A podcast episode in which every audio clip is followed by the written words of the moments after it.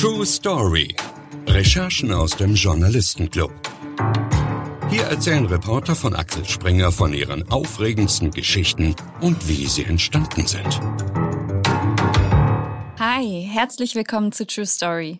Ich bin Julia Sommerfeld und freue mich sehr, dass ihr wieder dabei seid. Die Story.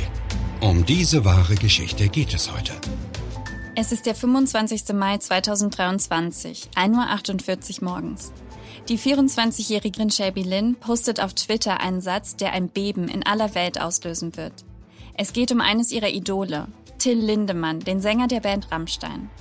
Eine der erfolgreichsten deutschen Bands aller Zeiten.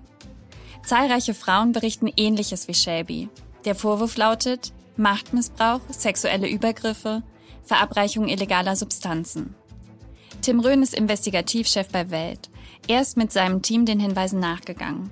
Was sie herausgefunden haben, erzählt Tim uns jetzt.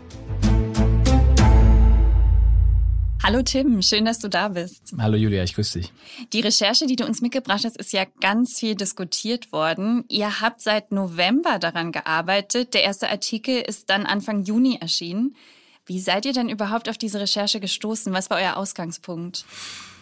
Also im November war es damals so, dass ich ja das Ressort Schwerpunktrecherche geleitet habe. Eines von zwei investigativen Ressorts bei Welt und Welt am Sonntag.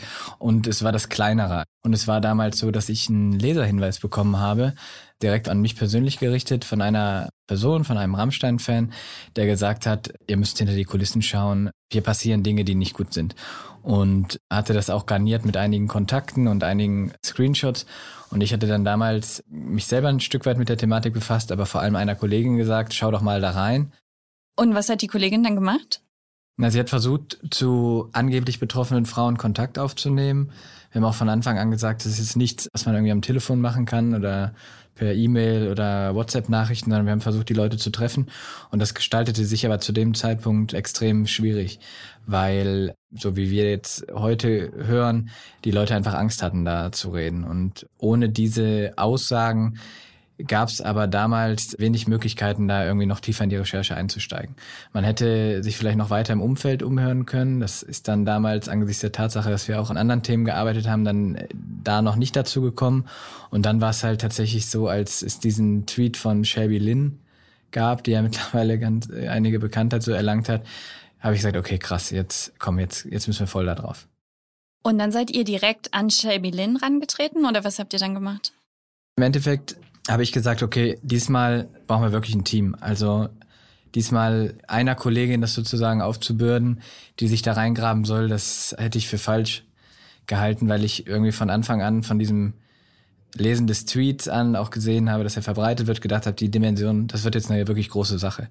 Und was ich dann gemacht hatte, war an diesem Samstagmorgen mit Maike Backhaus zu sprechen. Das ist eine freie Kollegin, deren Arbeit ich sehr schätze die sich auch mit verschiedenen solcher Themen beschäftigt hat und habe gefragt, kannst du mit einsteigen? Du würdest dann hier mit einer Kollegin von Welt, mit Anna Kröning gemeinsam was machen. Und sie hat dann gesagt, ja, okay, komm, los. Und dann habe ich gesagt, ich wäre auch dabei, ich recherchiere auch mit. Und ich hatte dann halt Shelby Lynn geschrieben und gesagt, können wir mal sprechen? Ich bin hier Journalist, ich leite das Investigativteam. Also dann war es halt so, es gab ja die Zusammenlebung Schwerpunkt Recherche und Investigativteam. Und dann hatte ich das halt, hat das halt geleitet und auch die Möglichkeit gehabt, mit mehr Kollegen dann zusammenarbeiten zu können im Ressort. Und hatte ihr gesagt, ja, können wir mal miteinander telefonieren. Und dann hat sie mir direkt ihre Nummer geschickt. Das ging wirklich echt super schnell. Und ich habe sie sofort angerufen und sie hat direkt mit mir gesprochen und hat dann gesagt, hey, es geht nur, damit du es weißt, es geht hier wirklich nicht um mich. Ich will einfach, dass dieses System hier beendet wird. Also sie hat sich da jetzt gar nicht groß irgendwie in eine Opferrolle gesteckt und gesagt, hier, ich will unbedingt mal erzählen, was ich hier Schlimmes erlebt habe.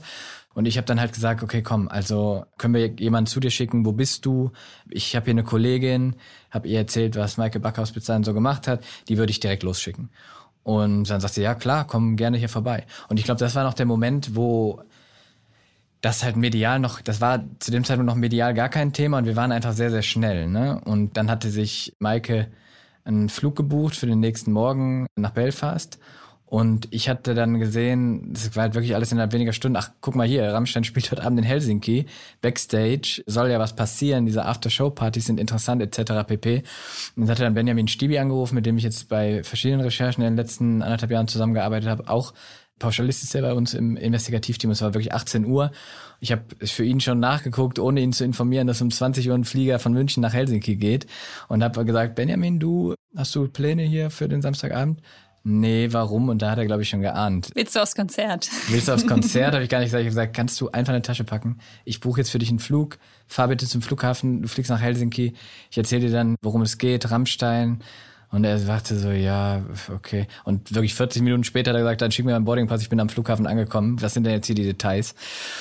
Ja, und dann hat er sich in Helsinki rumgetrieben und Maike war unterwegs zu Shelby Lynn. Anna Kröning hat nochmal ihre Kontakte von November sozusagen aufgewärmt, will ich mal sagen. Hat dann schnell eine Gruppe von Leuten gefunden, die sich aber auch gar nicht alle untereinander kannten oder die meisten kannten sich nicht untereinander, die dann auch gesprochen haben und so, das war dann sozusagen der Start. Und irgendwie war dann Sonntag, als wir bei Shelby Lynn dann saßen, war klar, okay, das wird echt eine große Sache. Dann fingen auch die ersten Zeitungen an zu schreiben, dass da Vorwürfe im Raum stehen, dass es ziemlich krass sein könnte. Und dann haben wir gesagt, okay, komm, das wird eine harte Woche, aber wir holen jetzt hier was raus.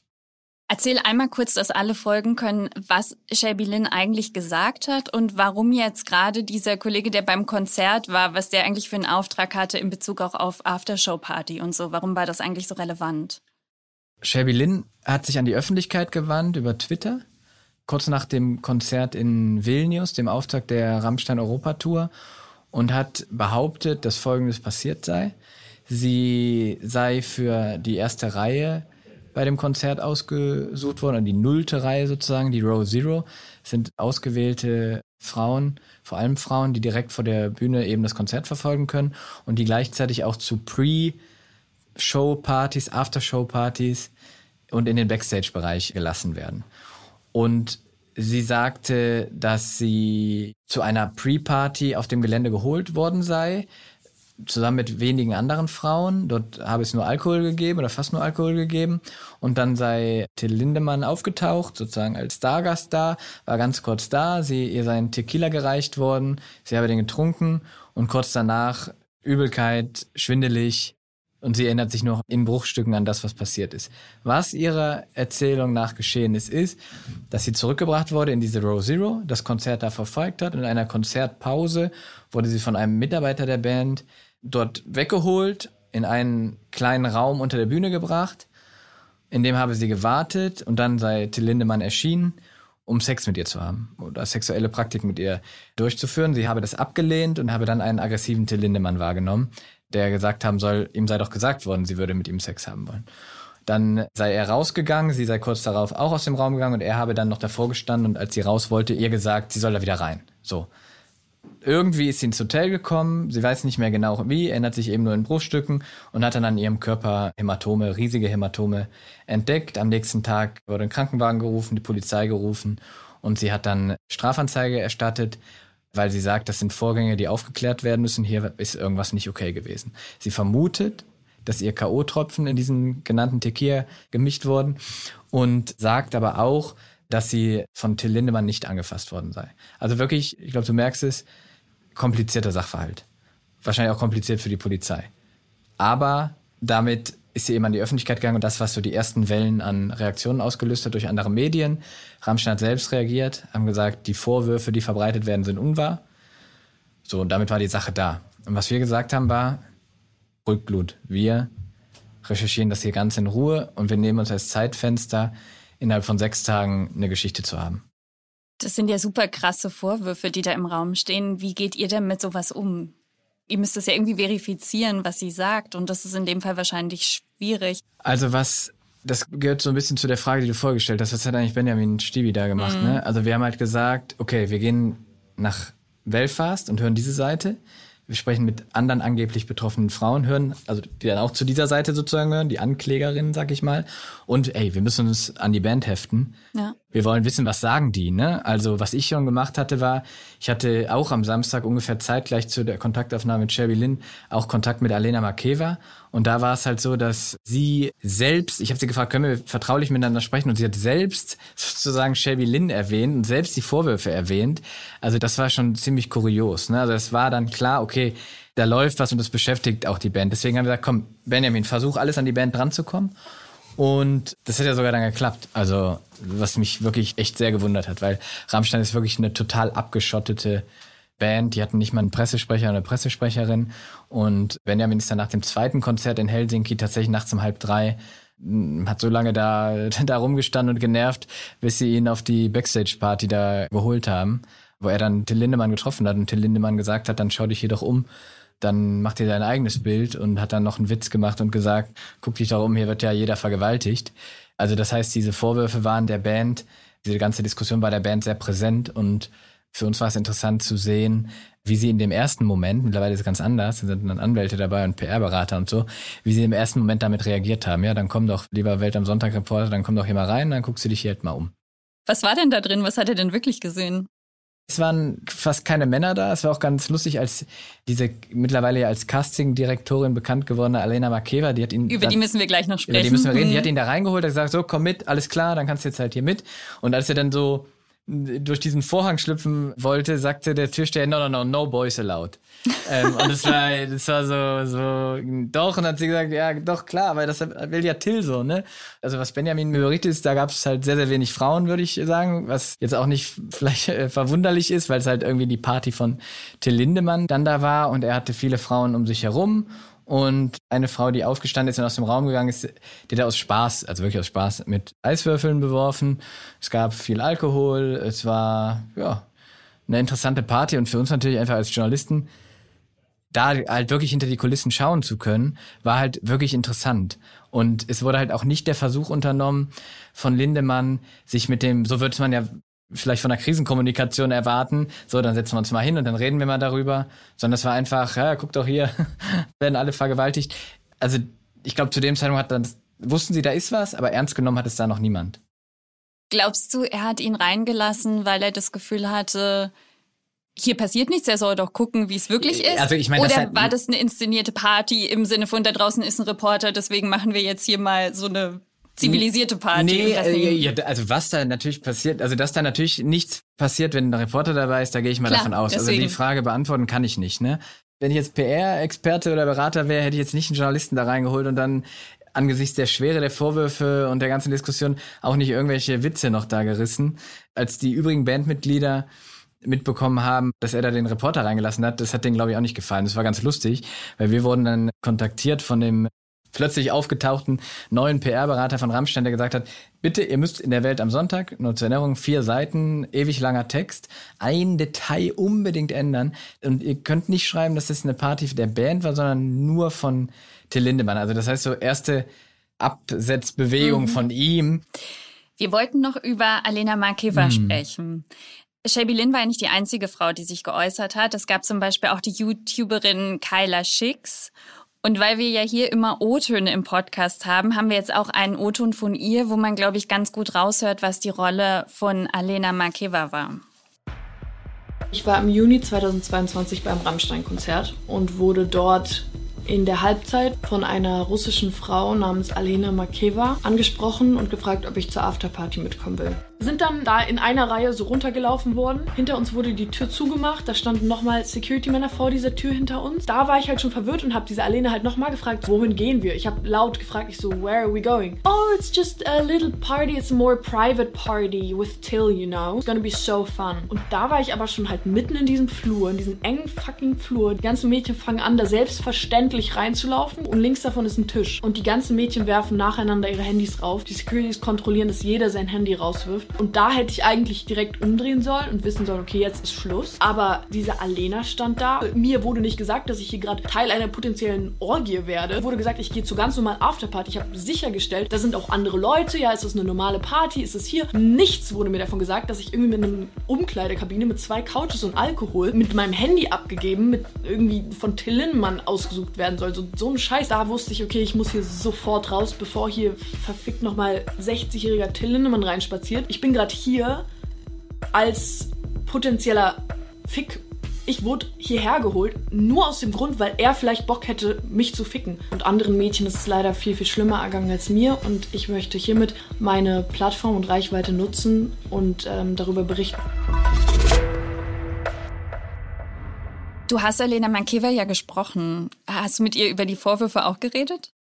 Ja, das habe ich gemacht, ich habe sie dann konfrontiert mit jedem einzelnen Vorwurf, auch so wie man es halt macht, auch mit einer Frist, in der sie dann hätte antworten können, wenn ihre Stellungnahme in der Welt am Sonntag hätte erscheinen sollen. Sie hat es aber ignoriert, hat dann da im Detail dann nichts zugesagt. Das war alles ziemlich unprofessionell und chaotisch. Ich habe hier halt geschrieben, hier, ich bin Investigativleiter bei Welt, einer deutschen Zeitung, können wir mal reden? Und dann kam sie halt direkt so, nee, das ist alles nicht wahr und hat einen Screenshot geschickt, in dem jemand geschrieben hat, Shelby Lynn ist eine Schlampe. Okay, alles klar. Und wenn ich mich wirklich für alles interessiere, soll ich auf ihren Instagram-Account gucken, da schildern Fans wahre Erlebnisse backstage, ne? Und das ist halt, ich meine, das ist so, wo du denkst, was ist das denn für eine Reaktion? Also nicht antworten, okay. Zu sagen, stimmt alles nicht, auch okay. Zu versuchen, die Glaubwürdigkeit einer Person, die Anschuldigungen erhebt, zu minimieren, auch, kann man auch noch nachvollziehen. Kennt ihr alles. Kennen wir, kennen ja. wir alles, ne? Aber das ist irgendwie so ein total kruder Move, weil dann ja Benjamin in Helsinki war, hat er dann sozusagen die, die Kommunikation mit Alena Makeva übernommen und es ist dann halt wirklich dazu gekommen, dass irgendwann hat Alena Makeva Benjamin darauf verwiesen, dass Shelby Lynn ihren Ex-Freund in den Selbstmord getrieben habe und sie könne gerne den Kontakt zu einem Familienmitglied des gestorbenen Ex-Freundes geben wo Benjamin gesagt hat, ja, ja, alles klar, gib mal her. Und dann hat er mit dem gesprochen und dann kam halt raus, nee, also mit Shelby Lynn hatte diese Person niemals irgendwas zu tun. Also die haben dann da wirklich auf so eine total verrückte Art und Weise versucht, die Glaubwürdigkeit von Shelby Lynn halt nicht mal zu reduzieren, sondern irgendwie so völlig auszuschließen. Also versucht dann wirklich sie zu vernichten. Da kann man dann nicht sagen, dass es von Makeva war, ich weiß nicht, von wem es kam, aber da gab es Morddrohungen, irgendwann wurde ein Kopfgeld aus Shelby Lynn ausgesetzt. Also es war einfach, diese Reaktion darauf war total irre. Während gleichzeitig es aber auch eine Reaktion gab, die sehr professionell und sehr sachlich war. Da gab es nämlich dann ein weiteres Statement von Rammstein, die unter der Woche gesagt hatten, wir nehmen die Vorwürfe ernst, wir schauen uns das an und bitte niemanden vorverurteilen, auch nicht die, die Vorwürfe erheben und aber bitte auch nicht uns. Das fand ich, das war irgendwie ein Statement, was von einer großen Sachlichkeit geprägt war und gleichzeitig hatten dann auch unsere Recherchen ergeben, dass sie eine Anwaltskanzlei eingeschaltet haben, sie einen PR-Berater eingeschaltet haben, also dass da irgendwie so eine Form der Professionalisierung im Hintergrund stattgefunden hat. Das war aber komplett konterkariert von dem Vorgehen davon, von Alena Makeva eben. Also die hat dann noch Benjamin Stibi zu sich ins Hotel sogar eingeladen. Das war dann auch mal der, der Versuch, ihn dann auf die Art und Weise einzulullen. Hast du das Gefühl, das hat damit zu tun, dass sie jetzt nicht mehr für Rammstein arbeitet?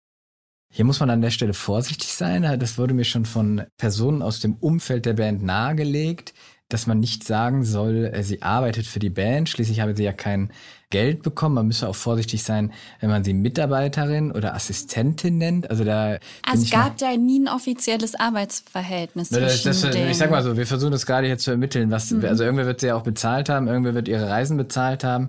Aber das, was dieser gefundene PR-Berater da sagt, war, sie hat nie Geld bekommen, deswegen Mitarbeiterin könnte man sie auch nicht nennen, Assistentin ja eigentlich auch nicht. Ein bisschen schwierig. Fakt ist, sie hat Frauen ausgesucht für Till Lindemann, war im Backstage-Bereich, taucht auf tausenden Fotos mit ihm auf und dann würde ich schon sagen, ja, das war dann seine Assistentin, aber das äh, mag man dann vielleicht noch anders sehen. Wir sprechen gleich weiter über die Recherche, aber erstmal habe ich ein paar Fragen zu dir. Reporterleben. Ab ins Rampenlicht. Wann und warum hast du beschlossen, dass du Journalist werden möchtest? Das war so mit 14, 15. Ich habe damals war ich ein totaler Fußballfan von dem Fünft- und dann Viertligisten Union Solingen. Ich bin in Solingen aufgewachsen, da zwischen Düsseldorf und Köln und habe dann irgendwann angefangen, eine inoffizielle Internetseite über diesen Verein da zu machen und dann Texte geschrieben über die Spiele, Interviews gemacht mit Trainern und Spielern und das war so für mich der Einstieg in Journalismus und das hat, oder Journalismus will ich es jetzt vielleicht noch nicht unbedingt nennen, in die Schreiberei. Und das hat mich damals in Kontakt gebracht mit dem Solinger Tageblatt, das ist ein Ableger der Westdeutschen Zeitung. So konnte ich ein Schülerpraktikum da machen und tatsächlich habe ich dann mit 16 da in der Lokalredaktionen angefangen zu arbeiten, vor allem über Sportthemen und lokale Aspekte. Und das war irgendwie alles so ein natürlicher Prozess. Ich wollte wirklich nie was anderes machen und habe das auch nicht vor. Welche Recherche ist dir am meisten in Erinnerung geblieben? Es sind so einige Recherchen, die in den letzten Jahren wie soll ich das sagen, die man mit nach Hause nimmt. Ich habe angefangen 2016 mich sehr viel an der EU-Außengrenze rumzutreiben und habe über die Lage eben dort berichtet, in Migranten- oder in Flüchtlingslagern, an Grenzzäunen etc. pp. Und tatsächlich so ist ja auch viel darüber berichtet worden, aber so die Zustände in Moria, in diesem Lager auf Lesbos, und auf Samos daneben, das ist mir so ein bisschen in den Knochen stecken geblieben, so um so 2019, 2020 herum. Das konnte ich dann nicht so leicht abschütteln, auch weil man da ja dann, man, man muss halt so diese journalistische Distanz total wahren zu dem Thema, was glaube ich auch immer gelungen ist. Und gleichzeitig aber natürlich als Mensch sind es einfach da Dinge, die man da an der Außengrenze sieht, die halt wirklich echt ziemlich äh, ja, menschliche Abgründe zeigen. Du hast vorhin schon erzählt, das Investigativressort bei Welt wurde jetzt kürzlich neu aufgestellt unter deiner Leitung. Was sind denn deine drei Tipps für gute investigative Recherchen? Ich glaube, das Wichtigste ist wirklich komplett unideologisch an, an die Arbeit zu gehen. Ne? Also damit meine ich, wirklich nur darauf zu schauen, ist das eine Geschichte, ist das ein Sachverhalt, der interessant ist, ja oder nein. Ne? Dass man wirklich einfach in den Themen nur denkt. Ne? Nicht irgendwie denkt, naja, das ist aber eher ein, eher ein, sag ich mal, ein linkes Thema, das ist vielleicht eher ein rechtes Thema, das wird dem gefallen und das wird dem vielleicht dann nicht so gefallen, sondern einfach wirklich voll in Geschichten denken. Ne? Und das ist der allerwichtigste Tipp. Und ehrlich gesagt, müsste ich jetzt lange überlegen, was Tipp 2 und 3 angeht, weil alleine mit diesem, mhm. äh, da, das immer einhalten zu müssen, das frisst ehrlich gesagt meine ganzen Gehirnkapazitäten schon. Also muss ich echt sagen. Dann Tipp 2 immer ordentlich berichten und Tipp 3 immer ordentlich konfrontieren. Ein anderer Tipp, und das habe ich auch jetzt in dieser Recherche gesehen, das ist kein Tipp, aber man muss halt wirklich bereit sein, da über seine Grenzen zu gehen. Ne? Und das gilt am wenigsten noch für mich, weil ich diese Recherche dann ein Stück weit geleitet habe, weil ich dann als Ressortleiter eine andere Funktion hatte als die Reporter, als, als der Reporter und die beiden Reporterinnen, die dann unterwegs waren. Aber was ich da in der Endphase der Produktion für die Welt am Sonntag gesehen habe, wie wirklich komplett die ganze Nacht durchgearbeitet wurde, wenn das Benjamin Stiebi halt ewig in dieser Bar da steht, bis sie ihn halt zu sich da in den Backstage-Bereich holen, die Recherchen müssen in deinem normalen Tages-, Wochen- und Monatsablauf echt Priorität haben, glaube ich. Ne? Weil sonst fährst du Samstagabend um 18 Uhr, wenn der Ressortleiter anruft, fährst du nicht einfach zum Flughafen und fliegst los. Und wenn du den zweiten Abend schon in dieser Bar da verbringst, dann dann irgendwann um zwei gehst du vielleicht nach Hause, wenn du merkst, nach drei Stunden ist immer noch nichts passiert. Aber wenn du wirklich unbedingt diese Geschichte willst, dann am Ende lässt dich Rammstein da halt rein und am Ende kommst dann wirklich dazu, dass du innerhalb von sechs Tagen es schaffst, ein vierseitiges Titelthema in Welt am Sonntag zu machen. Ich glaube, diese Priorität und dieses Brennen und diese Leidenschaft, die müssen da sein. Und ihr habt ja dadurch echt tolle Zugänge. Also deine Kollegin Maike Backhaus war ja dabei, als Shelby Lynn, ich glaube, fünf Stunden ja, lang ja. von der litauischen Polizei interviewt wurde. Ja, genau. Also das war dann eine Entscheidung, die die wir gemeinsam in dem Team getroffen haben, dass wir gesagt haben, alles, was da draußen passiert, und es war ja dann recht schnell so, dass alle Medien berichtet haben, und zwar weltweit, alles, was da draußen passiert, ist uns egal. Wir haben Freitagnachmittag Abgabe. Wir kümmern uns nur um den Inhalt. Wir waren auch sehr ruhig, weil wir wussten, so nah kann ja keiner dran sein. Also Nike Backers war sechs Tage da, fünf Tage dabei, Shelby Lynn. Sie war dabei, als die Einladung, als dieser Termin für die Vernehmung kam. Sie war dabei, als die Vernehmung stattgefunden hat. Wir waren bei Till Lindemann in Helsinki. Also da konnten ja alle anderen recherchieren, wie sie wollen an uns kam dann, das sage ich jetzt mal so ganz selbstlos, an uns kam keiner vorbei. Wie hat Maike denn Shelby Lynn erlebt in diesen langen Tagen? Das war interessant, weil sie hat mit ihr natürlich dann die ganze Zeit da geredet, aber wir hatten natürlich auch einen Dauerkontakt, wir vier in diesem Team untereinander. Ne? Und es war halt immer wieder auch, dass wir gesagt haben, hier, der Vorwurf kommt. Also Alena Makeva sagt jetzt das über sie. Bitte mit ihr besprechen. Bitte checkt diese Ungenauigkeit. Sie hatte dann ja irgendwie getwittert, Till Lindemann hat mich nicht angefasst und da haben dann einige Medien daraus gemacht, ah, sie rudert zurück. Aber sie hatte nie gesagt, er hätte sie angefasst. Also wir haben dann jedes immer weiter, immer weiter überlegt, worauf können wir sie noch festnageln, wo kann doch irgendwas nicht stimmen. Und am Ende war es dann, wenn du mich fragst, wie sie sie erlebt hat, der entscheidende Punkt, wo wir gesagt haben, okay, wir können diese Aussage gebrauchen, oder wir werden sie nutzen, wir werden das öffentlich machen, war, als Mike eben diesen knapp fünf Stunden dabei war und die Polizei auch extrem kritisch immer nachgefragt hat und hinterfragt hat und einfach die Aussagen von Chevelin aber durchgängig klar waren. Ja? Damit will ich nicht sagen, ob das wirklich jetzt so war. Ne? Aber es war jetzt so, dass sie sich in all den Tagen bei keiner einzigen Sache widersprochen hat zum Beispiel. Ne? Und das hat halt zumindest mal dazu geführt, dass ich gesagt habe, okay, da ist eine Glaubwürdigkeit da, die es zulässt, dass wir über sie berichten. Ja? Diese Hürde war genommen. Und was ich nicht gemacht hätte, wäre zum Beispiel gewesen, Shelby Lynn einfach, man hätte sie ja auch einfach anrufen können. Ich hätte ja mit ihr telefoniert, ich hätte einfach sagen können, super, Interview, fünf, sechs Fragen, hau ich jetzt raus. Exklusiv, erstes Interview weltweit, mit Welt, spricht Shelby. Wollte ich aber nicht. Also das sind so krasse Vorwürfe, mhm. ja. Und du machst so ein Fass auf. Also wenigstens dich mit der Frau hinsetzen, in Ruhe, ohne irgendwie auf Zeit zu gucken, ohne auf Geld zu gucken. Natürlich kosten solche Recherchen Geld. Wir machen das in aller Ausgeruhtheit, die halt in sechs Tagen möglich ist. Ne? Und das war super wichtig. Es wird jetzt auch draußen teilweise gesagt, ja, jetzt einfach auf Rammstein draufschlagen. Nein, nein. Also ich würde sagen, 80 Prozent dessen, was wir hören, was wir auch jetzt noch versuchen zu verifizieren, ist gar nicht veröffentlicht. Weil wir einfach sagen, über diese Hürde kommt es nicht drüber, weil es nicht zulässig ist, weil es nicht reicht für eine zulässige Verdachtsberichterstattung. Das heißt, wir haben uns da wirklich nicht einfach gemacht. Sieht man ähm, ja daran, dass ihr seit November im Prinzip ja auch schon da dran wart. Ne? selbst so damals hätte man schon sagen können, komm, wir schmeißen mal irgendwie einen Stein ins Wasser und gucken, was passiert. Haben wir aber auch nicht gemacht. Und was ich auch wichtig finde, weil wir eben darüber gesprochen haben, Tipps für Journalisten oder so, ne? Sind diese Zustände, sind diese Geschehnisse hinter den Kulissen berichterstattungswert oder nicht? Ich finde definitiv ja. Und das kann man auch mal wegnehmen von der Frage, die auch noch nicht beantwortet ist, was wird denn mit den Ermittlungen da in Litauen? Also das, was da hinter den Kulissen passiert, dieses System, wie junge Frauen Till Lindemann zugeführt werden, das ist in jedem Fall berichterstattenswert. Also ich finde, es ist immer ein schmaler Grad dann auch da nicht zu überdrehen sozusagen und unfair zu werden. Und das ist eigentlich auch das, was äh, uns jetzt, die Recherchen gehen ja weiter, da in den täglichen Austausch beschäftigt.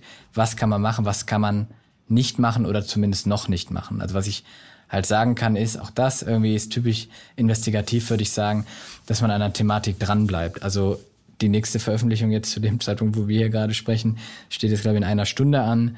Und danach wird es auch noch weitergehen. Immer unter Abwägung aller Aspekte. Und kannst du jetzt absehen, ob das auch ein Rammstein-Thema bleibt oder ob das ein Thema ist, was vielleicht auch die Musikindustrie als solche betrifft, auch im größeren Rahmen? Was ich sagen kann, ist, dass wir ausgelöst durch diese erste Berichterstattung extrem viele Hinweise bekommen, die längst nicht mehr nur Rammstein betreffen. Ob daraus dann eine Berichterstattung wird und wie sie unter Umständen aussieht, das kann ich zum jetzigen Zeitpunkt noch nicht sagen. Aber wir haben hier ein Team gebildet, das Team auch noch vergrößert, das sich jetzt mit diesen Punkten eben beschäftigt. Und meine Prognose wäre, ich weiß auch, dass andere Journalisten anderer Medien natürlich da dran sind, meine Prognose wäre, dass es am Ende nicht nicht nur bei einer Berichterstattung über Rammstein bleibt. Und braucht es immer eine Shelby Lynn, irgendwen, der mutig genug ist zu sagen, was er oder sie in dem Fall erlebt hat? Ich glaube, am Ende bei der Geschichte ja. Also Möglicherweise würden Recherchen jetzt laufen, auch bei verschiedenen Medien zu Rammstein. Aber ohne Shelby Lynn, glaube ich, und ohne, dass die, also die Band hat ja auch auf Shelby Lynn reagiert, ne? Also ohne diesen Fall Lynn, glaube ich, wären die Sachen noch unter dem Teppich. Ich möchte es final nicht abbeurteilen, ob das stimmt, was sie sagt oder nicht, ne? Also wir sind auch in den Recherchen, das ist auch interessant. Es gibt auch Versionen dessen, was passiert sein soll oder was passiert ist, die hinter den Kulissen von Bandmitgliedern verbreitet werden. Das ist ziemlich interessant, da sind wir auch dran. Ich möchte einfach, dass nicht, dass es sich so anhört, wenn ich sage, ohne Shelby Lynn wäre das alles nicht passiert. Damit schlage ich mich nicht auf ihre Seite. Ne? Mhm. Ich sage einfach, dadurch haben Geschehnisse hinter den Kulissen bei Rammstein den Weg in die Öffentlichkeit gefunden. Das auf jeden Fall, ja. Till Lindemann ist ja als Sänger das bekannteste Gesicht von Rammstein, aber die Band besteht aus insgesamt sechs Mitgliedern und du hast vorhin ja auch schon angedeutet, dass die anderen sich so ein bisschen vielleicht von ihm distanzieren. Ja, das ist zumindest der Fall gewesen im Blick auf diesen einen Satz, in dem wir geschrieben hatten, nach dem Konzert feiert die Band in einer Bar mhm. und denen war dann ganz wichtig, nenne nicht die Band, sondern Till Lindemann. So, und dann, dann haben wir darüber berichtet, dann hat der Rolling Stone über unsere Korrektur sozusagen berichtet und gesagt, das ist interessant, die Band scheint sich da abzugrenzen von Till Lindemann. Und jetzt gerade ist irgendwie so die Phase, wo ich mich frage, oder, oder Moment mal, oder wollen die uns hier hinters Licht führen sozusagen, ne? Weil das ist natürlich so aus PR-Sicht auch kein schlechter Move, irgend so einem die Schuld in die Schuhe zu schieben und selber zu sagen, boah, hör mal, wir wussten aber von nichts, ne? Also das vermag ich jetzt noch nicht abschließend zu beurteilen. Mein Gefühl war schon oder ist schon, dass es nicht alle in der Band gleich sehen und auch einige da wirklich Aufklärung wollen. Aber ob es dann wirklich da zu einer generellen Distanzierung von Lindemann kommt, da habe ich dann doch meine Zweifel. Lass uns zu den Höhepunkten eurer Recherche kommen. Höhepunkte die Story im Superlativ. Was hat dich bei der Recherche am meisten überrascht? Am meisten überrascht hat mich, im Positiven überrascht hat mich halt wirklich, das hatten wir eben angesprochen, die Tatsache, dass Maike es geschafft hat, bei dieser Vernehmung dabei zu sein. Mhm. Ich kann mich selbst mal daran erinnern, ich habe mal ein Titelthema gemacht über einen jungen Mann aus Westafrika, den ich an der Außengrenze kennengelernt habe. Und den habe ich über anderthalb Jahre begleitet. Und dann war ich dabei, als er seine Anhörung für den Asylantrag in Bayern hatte. Und das war auch so ein fünf, sechs Stunden Ding. Und dann hast du halt wirklich die Person, über die du schreibst und Beamte und du bist einfach nur der Beobachter, ne? Und diese Momente sind für Reporter, glaube ich, Gold, ne? Weil du, du stellst nicht selber die Fragen, bist halt wirklich in der Rolle, dir das alles anzuschauen und dann für dich irgendwie am Ende aufzuschreiben. Und das war halt in dem Fall so, ne? Also das war das eine. Und das andere ist dann gar nicht, nicht so Kern dieser Geschichte, aber halt, ich bin dann an dem Morgen um 6 Uhr wach geworden und Benjamin hatte da schon seine Audios und alles geschickt und Fotos geschickt von seinem Erlebnis da backstage bei Rammstein. Das war auch so. Du wirst morgens um sechs wach, denkst, naja, der wird wahrscheinlich geschlafen haben und alle anderen auch. Und dann siehst du, boah, krass, wir waren echt da und das hat er gesagt. Und das ist halt für so eine Reportage, die du am Ende schreibst, ist echt Gold, ne? Also das waren so zwei sehr gute Momente und grundsätzlich aber, weil du hast ja da diese Höhepunkte, grundsätzlich aber was ich am wichtigsten einfach finde und was am wertvollsten ist, ist es einfach, dass die Personen, die mit uns gesprochen haben, einfach Vertrauen zu uns aufgebaut haben und mit uns sprechen. Ja, und unabhängig von diesen Höhepunkten, es gab eine Sache natürlich, die extrem schwierig war. Ja, ich wollte dich sowieso nach der größten Herausforderung fragen. Ich glaube, die größte Herausforderung war wirklich, das Vertrauen innerhalb kürzester Zeit aufzubauen. Einmal zu Shelby Lynn, da haben wir jetzt mehrmals drüber gesprochen, aber auch zu den Dutzenden anderen Personen, mit denen wir gesprochen haben. Ne? Also und das ist dann wirklich, glaube ich, das Fund auch dieser Recherche. Da gehen die Credits dann wirklich an Anna Kröning und an Maike Backhaus einfach, dass sie es geschafft haben, mit den Personen äh, da zu sprechen und gleichzeitig eben nicht einfach zu sagen, dann erzählt erzählt mal und wir packen es einfach eins zu eins in die Zeitung, sondern dann auch noch klar zu machen, gut, wir müssen es aber in gewisser Weise auch versuchen zu verifizieren. Wir stellen auch kritische Rückfragen. Wir versuchen das wirklich abzuchecken. Hast du ein Foto, dass du wirklich bei diesem Konzert warst? Kannst du eine eides stattliche Versicherung abgeben? Können wir aufzeichnen, was du uns gerade sagst? Also wirklich dieses, das war, glaube ich, die größte Herausforderung, definitiv. Also das zu schaffen, dass die Leute wirklich reden und dass du am Ende wirklich auch was in der Hand hast. Weil so ein bisschen was erzählen und ich bin anonym, ich sag meinen Namen, nicht kann jeder. Aber wir brauchen deinen Namen, wir brauchen deine Adresse und wir brauchen deine Unterschrift. Und gab es einen Moment für euch, der entweder für euch als Team oder ihr seid ja so ein bisschen einzeln auch ausgeschwärmt, äh, für einen einzelnen von euch besonders emotional war? Ich glaube, Freitagmorgen ab drei Uhr bis 15 Uhr, wo wir mehr oder weniger durch waren, das waren, glaube ich, zwölf Stunden, wo alle wirklich extrem am Limit waren. Also körperlich und also wirklich am Limit. Da mussten wir einfach funktionieren, weil es, die Zeit lief wirklich davon. Wir hatten, ich würde sagen, am Freitagmorgen von vier Seiten vielleicht eine halbe Seite stehen. Da musste wirklich dann geackert werden. Gleichzeitig auch mit der Hilfe dann der Rechtsabteilung, mit der Hilfe aus der Chefredaktion auch von Welt und Welt am Sonntag. Wie waren denn die Reaktionen auf eure Berichterstattung? Also du hast schon erzählt, dass ihr noch viel mehr Tipps gekriegt habt von betroffenen Frauen, aber habt ihr auch zum Beispiel aus dem Umfeld der Band irgendwas gehört?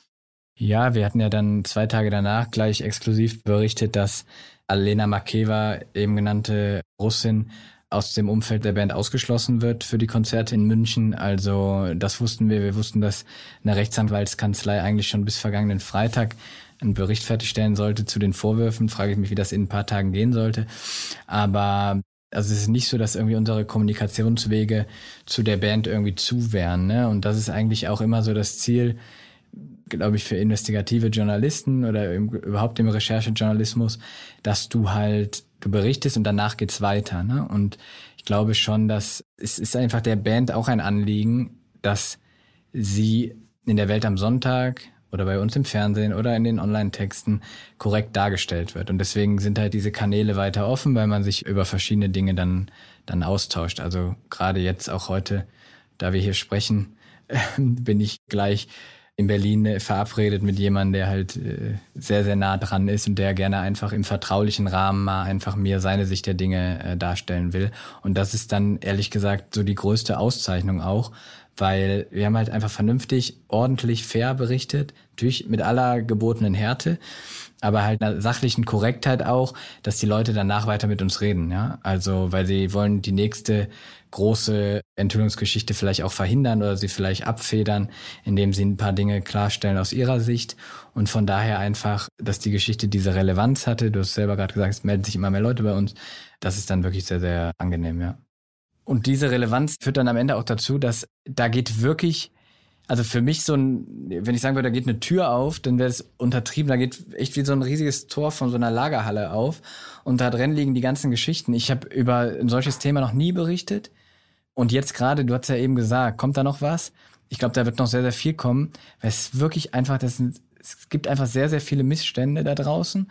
Wir erfahren jetzt auch dank dieser Recherche davon und haben halt einfach ein ganzes Sammelsurium an Ansätzen jetzt für eben weitere Veröffentlichungen. Und das ist eigentlich das Schöne. Es geht nicht nur mit Rammstein weiter, haben wir jetzt ein paar Sachen ja auch noch nachträglich oder danach veröffentlicht, sondern das öffnet halt wirklich Tür und Tor für weitere Geschichten zu, weiß ich nicht, Machtmissbrauch, sexueller Ausbeutung etc. Ich glaube, man kann das als MeToo-Geschichten dann wahrscheinlich zusammenfassen.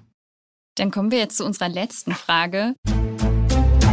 Headline-Macher welche Story bringst du ganz groß raus?